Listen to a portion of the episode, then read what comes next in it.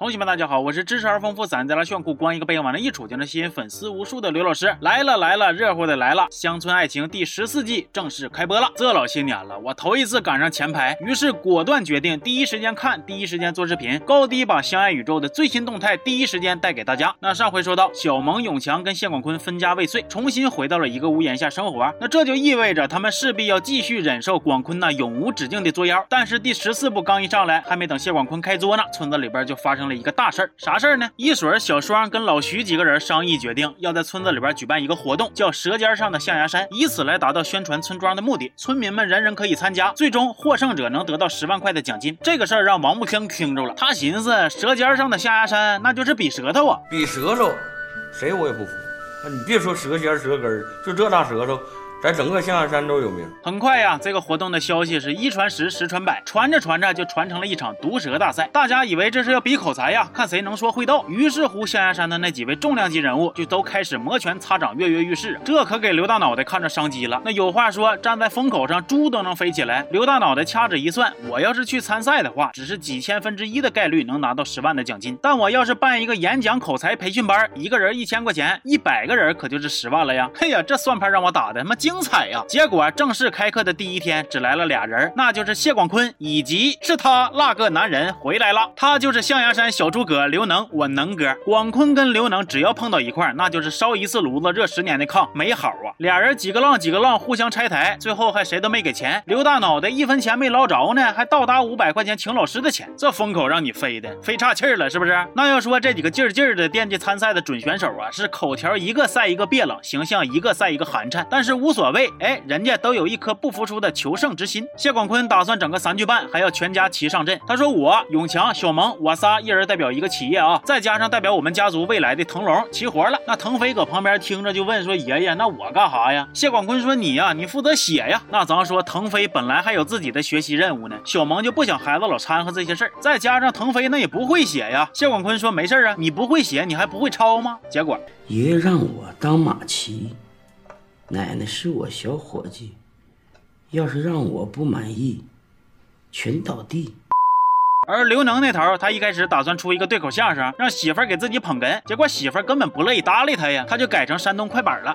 那么竹板一打响连声，听我那么表一表，象牙山祖祖辈辈出精英啊，有一个小女孩叫王香秀，她的好朋友王小萌，有一个小伙叫赵玉田。他媳妇儿叫刘英，这本是年轻一代的嘛讲过去，听我把老年人来说清。谢广坤真烦人，的吧烦透顶啊！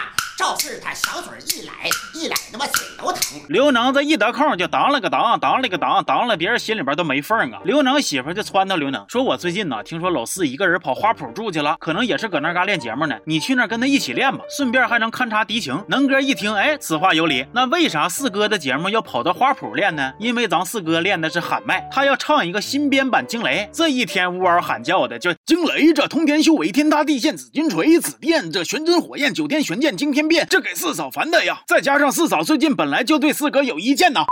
因为上一部刘英在有钱干弟弟的帮助之下，也开了一个花圃，收益啥的都挺好的。但是四嫂总觉着两口子开俩花圃，让外人嚼舌根子，就撺掇赵四去找刘英谈，看能不能让这个刘英的干弟弟撤资。赵四也不乐意去，但是四哥到了花圃呢，照样不受待见。炸雷炸雷，这改革经济抡大锤，炸雷一呀炸雷，经济改革抡大锤啊！别练了，干啥呀？炸雷炸的把我花都给我炸坏了，你那大棚子给我炸了。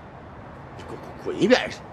完，刘能在花圃跟赵四接头之后呢，俩人都不愿意向对方透露自己的准备情况。赵四撒谎说自己不参赛，就是唱唱歌热热场。刘能说：“哎，这不巧了吗？我也不参赛，那我就给你伴奏。”于是俩人在花圃就开始对酒当歌，琴瑟和鸣。这个词儿好像不太合适啊，反正就是玩的热火朝天呐。站台哈。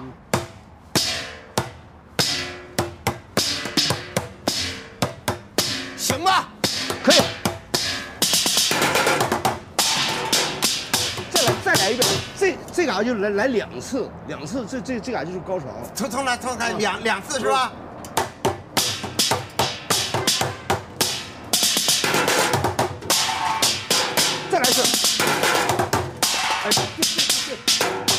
老年派英雄为了毒蛇大赛一顿猛冲，青年派英雄也都没咋闲着。王木生一天就跟魔怔似的，非要把自己这个大舌头给治好，大半夜不睡觉，搁那嘎乌拉乌拉的，还给这个舌头上夹俩这个卡子跳操，说是要给舌头减肥，甚至还想到要去做扩腮手术，说自己大舌头呢是因为口腔的空间小。当然了，作为过来人呢，还得说一句，就是这个腮要是大的话，吐字确实是清晰。最后还是王大拿拿出了一个建设性意见。本来杨小燕因为王木星不务正业说了他几句，俩人就闹了点矛盾。大拿就提出，不如让王木星跟杨小燕整一个组合去演双簧，既能满足王木星想参赛的心，又能缓解一下娘俩的矛盾。本来排练都练好好的，一切顺利，结果王木星又因为大国给他化的妆磕碜，说像纸人，一甩剂子又生气走了。这轱辘我是真想插一嘴呀！那王木星啊，王木星，你真是人菜瘾大，脾气臭啊！干啥啥不行，还不让别人说，别人都是干一行爱一行，你是干一行黄一行。你爸给你投资都不如去买鞭炮啊，那高低还能听个响呢。想当年你公司需要钱，杨小燕把自己和留给秋哥的房子都卖了，给你堵窟窿。如今人家说你几句，你就开始耍混了，你哪来的脸呢？还有宋晓峰，他也惦记参赛，为了改掉自己结巴的毛病，他是绞尽脑汁，想尽虎招啊。比如拜托别人扇自己嘴巴子，还有找张忠维练绕口令。打从这这这不是打，不是打啥呀？你打成就就从南边啊啊！从从南从南边来个爷我爷，我骑着我爷爷，我牵着我爷，对着家前面还有个我爷爷。对，不对吧？我好像说的是是是是我爷爷。上一部宋晓峰办了婚礼，宋富贵也跟李静雯结了婚，但其实这个婚后的生活过得也不算太和谐。青莲因为怀了孕，情绪不是很稳定，她总觉着李静雯对自己不好，总因为一些小事生气。李姨说错一个玩笑话呀，或者炒的菜不对口啊，青莲都大上头、大失控，整的小峰是大上火，宋富贵也大无语。晚上宋晓峰做梦都梦见说顺口溜，这给青莲气的呀，说我本来白天过得就不舒心，晚上你还不让我睡觉，你给我滚出去练去。小峰听话的往外一滚，哎，就碰见老熟人了，同样在努力练口条的王木青。得，这回好了，正所谓金风玉露一相逢，便胜却人间无数啊！卧龙凤雏一对眼就忍不住往一块堆轱辘啊！明明是同病相怜，竟然碰上了，你俩就一起好好练呗！哎，不的，非得蹦高的膈应对方，模仿对方，甚至还开始要激情对诗了。哦，象牙山啊，真好，这里有花，还有草，草里边还有鸟，你说它有飘飘的我走了，我敲敲的来，我挥挥挥挥袖子，不带走一片云彩。哇，哎呀，啊，有人说话招人恨，建议你到医院看看肾。跟谁俩？说呀，对呀，对不上了吧？对呀，词儿呢？整啊，整不上去了吧？整啊，接呀，卡卡卡卡卡卡卡壳了吧？看一看是不？到医院去看一看。你再跟我瞎扯淡，我让你先住个院。哎呀，哎呀，哎呀，爸你，哎呀，哎呀，你俩是真行啊，对个诗都能轱辘到一块儿，要不你俩直接开个房去吧。